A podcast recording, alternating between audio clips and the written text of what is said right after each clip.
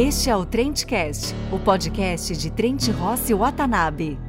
Olá, eu sou Michelle Heider. Sejam bem-vindos e bem-vindas ao Trendcast. Dando continuidade à nossa série sobre ESG, entenderemos neste episódio o pilar social ou social, que, assim como ambiental, é de extrema importância para a geração de valores para as corporações e para a sociedade. Isso porque é a parte que envolve o cuidado com as pessoas, o relacionamento com a comunidade e o compromisso das empresas com todos os seus stakeholders. Contaremos com a participação da sócia Priscila Kirchhoff, da área trabalhista, que também integra as iniciativas de ESG de Trent Ross Watanabe. Priscila, seja muito bem-vinda. Priscila, para começar, como que a gente pode definir o pilar social da sigla ESG? Quais os fatores que ele integra? Olá, Michele, ouvinte do Trendcast. Bem, o S da agenda ESG, que corresponde ao seu pilar social, representa a responsabilidade social empresarial. E o que seria essa responsabilidade? Ela corresponde a um conjunto de iniciativas relacionadas a questões de ordem ética, social, ambiental, para fins de gerar o crescimento, o desenvolvimento de uma sociedade mais sustentável através da atuação dos seus atores sociais, que são os empregados, acionistas, a comunidade e o governo. Quando se pensa no pilar social, o que deve vir à nossa mente é a busca incessante pela promoção e inclusão, é a busca desenfreada pela erradicação da desigualdade social e o respeito pelos recursos naturais. Em outras palavras, a responsabilidade social empresarial, ela vai em busca justamente da implementação de mudanças e medidas para tornar a nossa comunidade, para tornar o mundo em que vivemos um lugar melhor. Nesse aspecto, eu não quero que meu discurso pareça demagogo ou piegas, porque todos sabemos que hoje ESG é para muito além de se fazer o que é certo ou o que é justo. Existem estudos, até mesmo de Harvard, que demonstram que ESG não é filantropia, mas ao contrário. As empresas que aderem a essa agenda costumam ter resultados muito positivos a longo prazo, inclusive sob o ponto de vista financeiro. Ou seja, a adoção de uma agenda ESG hoje é um diferencial no business, nos investimentos das empresas. Se tornou uma ferramenta de se fazer negócio e que vem ajudando as empresas, inclusive no quesito inovação, considerando a promoção da diversidade. Aliás, existem até mesmo hoje pesquisas que comprovam que os candidatos já vêm levando em consideração se a empresa tem práticas ESG na hora de escolher o seu emprego. Em resumo, em poucas palavras, eu diria que o pilar social ele busca humanizar as práticas empresariais. Priscila, como que os consumidores e investidores têm reagido frente às empresas que não têm uma postura socialmente responsável? Neste sentido, quais são os riscos que essas empresas enfrentam quando ignoram esse pilar e as consequências para a sociedade? Diferentemente do passado, Michele, quando esse tema não era sequer pensado, explorado ou debatido, hoje o ato do consumo envolve diversos fatores, diversas circunstâncias, inclusive sociais. De modo que a geração atual, que é muito mais consciente do que no passado, ela não efetua a compra de um produto ou contrata um serviço analisando apenas a sua qualidade. Então, por exemplo, uma empresa que hoje tem seu nome associado à exploração de mão de obra infantil, mão de obra escrava, prática homofóbica, na verdade, qualquer prática discriminatória. Muito possivelmente sofrerá danos reputacionais, o que pode impactar nos seus resultados financeiros, já que os consumidores que não se identificam com essas práticas muito provavelmente deixarão de ser consumidores daquela marca. É o famoso boicote que acontece por parte dos consumidores. Nesse sentido, de nada adianta que as empresas gastem milhões com campanhas publicitárias se na prática elas não estiverem dispostas, engajadas a mudar o seu mindset e a repensar os seus valores e cultura. É o que chamamos de walk the talk. A título de exemplo, eu cito o movimento LGBTQIA+, porque cada vez mais a gente assiste campanhas de diversas empresas promovendo essa causa. Mas é necessário, o que é realmente importante, é que essas pessoas que fazem parte dessa comunidade assumam papéis relevantes na empresa, ocupem cargos de liderança para que assim possam ser ouvidas. Não adianta apenas que você contrate esses empregados se você não os inclui. e, nessa medida, permite o crescimento de carreira desses profissionais. É a tal diferença entre diversidade e inclusão. A diversidade é quando você convida alguém para uma festa, e a inclusão é quando você convida essa pessoa para dançar. Eu tenho aqui diversos exemplos para citar de empresas que sofreram prejuízos reputacionais e financeiros em virtude da não observância da agenda ESG, mas eu vou focar em um que foi bastante divulgado no ano passado e que ocorreu com a grande rede de supermercados que está entre os 10 maiores empregadores do nosso país.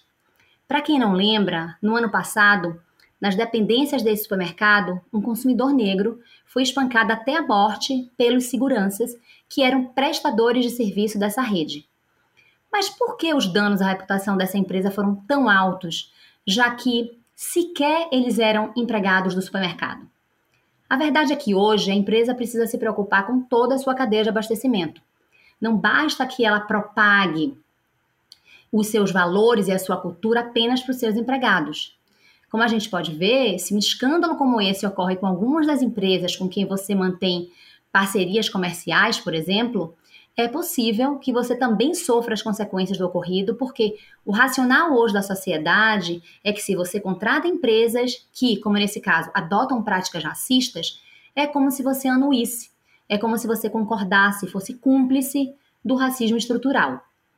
O resultado dessa tragédia para a empresa é que o seu presidente teve que ir à rede nacional, em horário nobre, se desculpar, admitir o erro e prometer mudanças e adoção de medidas afirmativas e inclusivas. Além disso, teve que efetuar o pagamento de uma das maiores multas já vistas no Ministério Público do Trabalho do Rio Grande do Sul, na medida em que assinou um TAC, que é um termo de ajustamento de conduta, se comprometendo a pagar o valor de 120 milhões de reais em benefícios de fundos que combatem, que lutam contra o racismo estrutural. Eu cito esse exemplo não como forma de assustar ou intimidar as empresas, mas realmente de chamar atenção para como hoje, mais do que nunca, é importante olhar para os aspectos sociais e empresariais. Equidade de raça e gênero ainda são desafios no mundo corporativo, assim como a inclusão dos PCDs. Como você enxerga a adoção de políticas de diversidade e inclusão pelas empresas, considerando os principais obstáculos e oportunidades? De fato, a inclusão de negros e PCDs no mercado de trabalho é desafiadora e por diversos motivos. Especificamente em relação aos negros, essa realidade se justifica quando lembramos que eles são as principais vítimas de intolerância religiosa, que ocupam, na maior parte das vezes, vagas sem qualificação, que têm seu crédito recusado sem que haja qualquer motivação para tanto e que, nesse sentido, correspondem à minoria na liderança das empresas. Entre os desafios encontrados pelas empresas para a inserção dos negros no mercado de trabalho, temos, por exemplo, as dificuldades no processo de recrutamento. Em primeiro lugar, em virtude do viés inconsciente, que são justamente os preconceitos incorporados no nosso dia a dia, no nosso cotidiano, e estão baseados em estereótipos de gênero, raça, classe, orientação sexual, idade, entre outros. Em que pese os vieses não serem intencionais, a verdade é que eles formam uma barreira invisível e muito poderosa que dificulta o avanço da diversidade e da inclusão nas corporações. Nesse sentido, uma boa prática para a promoção dessa inclusão é a revisão de políticas de recrutamento.